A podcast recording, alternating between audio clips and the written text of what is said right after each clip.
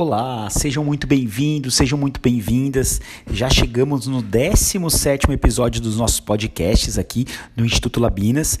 Para quem não me conhece, eu sou o Dr. Luiz Guilherme Labinas, eu sou médico psiquiatra. E hoje eu vou falar um pouquinho sobre o transtorno de pânico. Vocês podem ver que nos podcasts passados eu falei sobre o que é o ataque de pânico, como lidar com uma crise de pânico. E hoje eu vou falar o que é a síndrome de pânico ou é, o transtorno de pânico tá? Então, o transtorno de pânico é, é, acomete mais ou menos 2 a 3% da população em 12 meses. É um número relativamente alto. Que, e a síndrome, ela normalmente começa no finalzinho da adolescência, começo da idade adulta, perto dos 18, 20 anos de idade, e tende a ter características de acometer mais mulheres do que homens. Vocês podem entender, é, até ver a diferença em relação ao ataque de pânico, porque o ataque de pânico, até 11% da população pode ter num ano, cerca de um quarto da população vai ter um episódio na vida. Mas para desenvolver ou a síndrome do pânico, a gente requer outros comemorativos. E aí a gente percebe que no, no caso de um ano, um, 2 a 3% da população vai ter um quadro, tá? Legal. Sabendo disso, o que, que de fato é um, uma síndrome do pânico? A pessoa precisa ter aqueles sintomas de ataque de pânico. Eu vou falar rapidamente para a gente relembrar, mas se você quiser ouvir o podcast sobre ataque de pânico, a gente tem lá falando muito mais especificamente. Mas então a gente precisa ter o quê? Medo de morrer, medo de enlouquecer ou de perder o controle, sensações de irrealidade, estranhamento, despersonalização, desrealização, dor, desconforto torácico, tontura, sensação de desmaio, sensação de sufocação, ondas de calor, calafrios, náusea, desconforto abdominal. Algumas pessoas sentem anestesia ou até formigamento pelo, pelo, pelo corpo, formigamento nas mãos, palpitações, aceleração, taquicardia, além de sensação de falta de ar, sensação de que tem uma, um nó na garganta, está asfixiada, sudorese e tremores. Esses são os sintomas de um ataque de pânico certo? Mas para que esse ataque de pânico ele se transforme numa síndrome do pânico, a gente precisa que quatro desses sintomas apareçam, tá? E esses quatro sintomas, eles precisam vir com uma sensação de que a pessoa vai ter novas crises. Então, a pessoa, no, por um período maior que um mês, ela começa a ter essas crises com frequência. Então, é, tem mais do que um ataque de pânico. Esses ataques aconteceram por mais de um mês, então são ataques recorrentes. E a pessoa passa a ter duas características muito importantes. Uma é a preocupação persistente sobre ter ataques de pânico adicionais ou até ficar preocupado com as consequências desses ataques.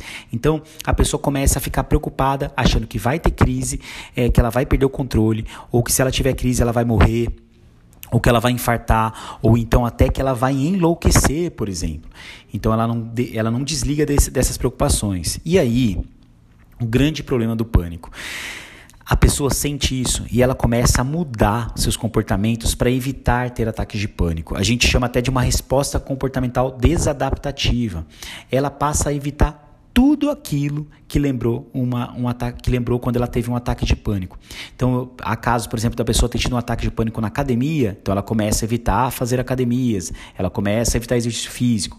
Pessoas que tiveram um ataque de pânico num restaurante ou num barzinho começam a evitar esses lugares, evitar o bar, evitar restaurante, é, evitar baladas, por exemplo.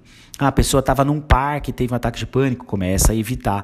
Então a pessoa ela começa a fazer é, uma esquiva fóbica que a gente fala, que ela começa a se esquivar de situações sociais e situações até comportamentais que lembram ou que podem desencadear um ataque de pânico. Isso faz com que a pessoa fique cada vez mais enclausurada no seu próprio mundo. Muitas vezes a pessoa acaba ficando em casa, não querendo sair, é, evitando pegar ônibus. Vocês podem ver que ela tem um prejuízo social, um prejuízo funcional, até prejuízo laboral no trabalho. Muitas vezes a pessoa teve crise e começa a não conseguir trabalhar por medo, por angústia, e isso leva a um grande prejuízo na sua vida como um todo, tá? Então é importante que não só as crises ocorram, mas que num período maior que um mês a pessoa ela não, não só se preocupe persistentemente em ter novos ataques, como começa a mudar o seu estilo de vida para evitar que esses ataques ocorram, tá bom? E então é, é bem comum como eu falei, no trabalho, por exemplo, a pessoa ela começa a ficar ansiosa, tendo as crises no trabalho, ela começa a evitar trabalhar. Tanto é que o pânico é uma das maiores causas de, na psiquiatria de afastamento é, do trabalho no INSS por doença, tá? Então, é por isso que precisa de um cuidado, de uma atenção. Como é que a gente trata? Então, a gente trata ensinando a lidar com a crise de pânico. O podcast passado eu justamente falei sobre isso, mas a gente lida também medicamentosamente com antidepressivos. Então, a gente sabe que remédios como a paroxetina, como o estalopram, a fluoxetina, a sertralina são remédios indicados Aí vai do médico, vai do caso clínico, né, de como está a pessoa, de quais são que, que ela tem sentido. E também muitas vezes a gente usa associadamente dependendo da gravidade do quadro, a gente usa benzodiazepínicos, a gente usa antipsicóticos atípicos, então tem toda uma linha de medicação que ajuda nesse tratamento tá bom? É, até se vocês quiserem, eu também fiz vídeos lá no YouTube, no Instituto Labinas no YouTube, falando um pouco sobre isso, para vocês se aprofundarem também um pouco mais sobre o tema. Mas de modo geral, são os antidepressivos. A gente começa por uma classe chamada inibidor da recaptação de serotonina, mas a gente sabe que métodos, não comportament métodos comportamentais, é, como a terapia, como meditação, como atividade física, é, técnicas de relaxamento, são terapias muito importantes para o, o, tratamento. Existem, existem duas terapias, uma chamada terapia de exposição, que é aquela que a pessoa confronta o evento temido, que, que faz com que a longo prazo ela consiga diminuir, enfrentar esse medo e todas essas esquivas fóbicas que eu falei. Então é um tipo de terapia para pessoas com pânico, tá? E a outra terapia é a terapia cognitivo comportamental. Na verdade são linhas muito associadas, né? Mas até dentro da terapia cognitivo comportamental a pessoa faz essa terapia de exposição, mas a, a TCC a gente sabe que tem uma grande eficácia. Outras terapias também são, são muito importantes, são são métodos excelentes para tratamento, mas é que os estudos têm é, feito, onde tem mais estudos, onde estudaram mais, foi a TCC, tá?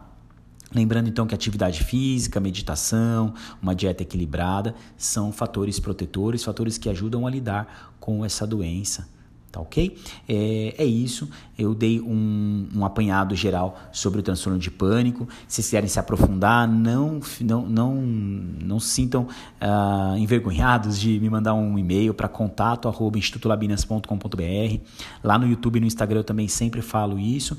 E tenho, para quem quiser, para quem se interessar, um canal no Telegram chamado Saúde Mental e Bem-Estar, onde eu sempre falo sobre é, psiquiatria, psicologia, como melhorar sua saúde mental, medicamentos entre outras coisas, tá bom? Um grande abraço, pessoal, e até semana que vem.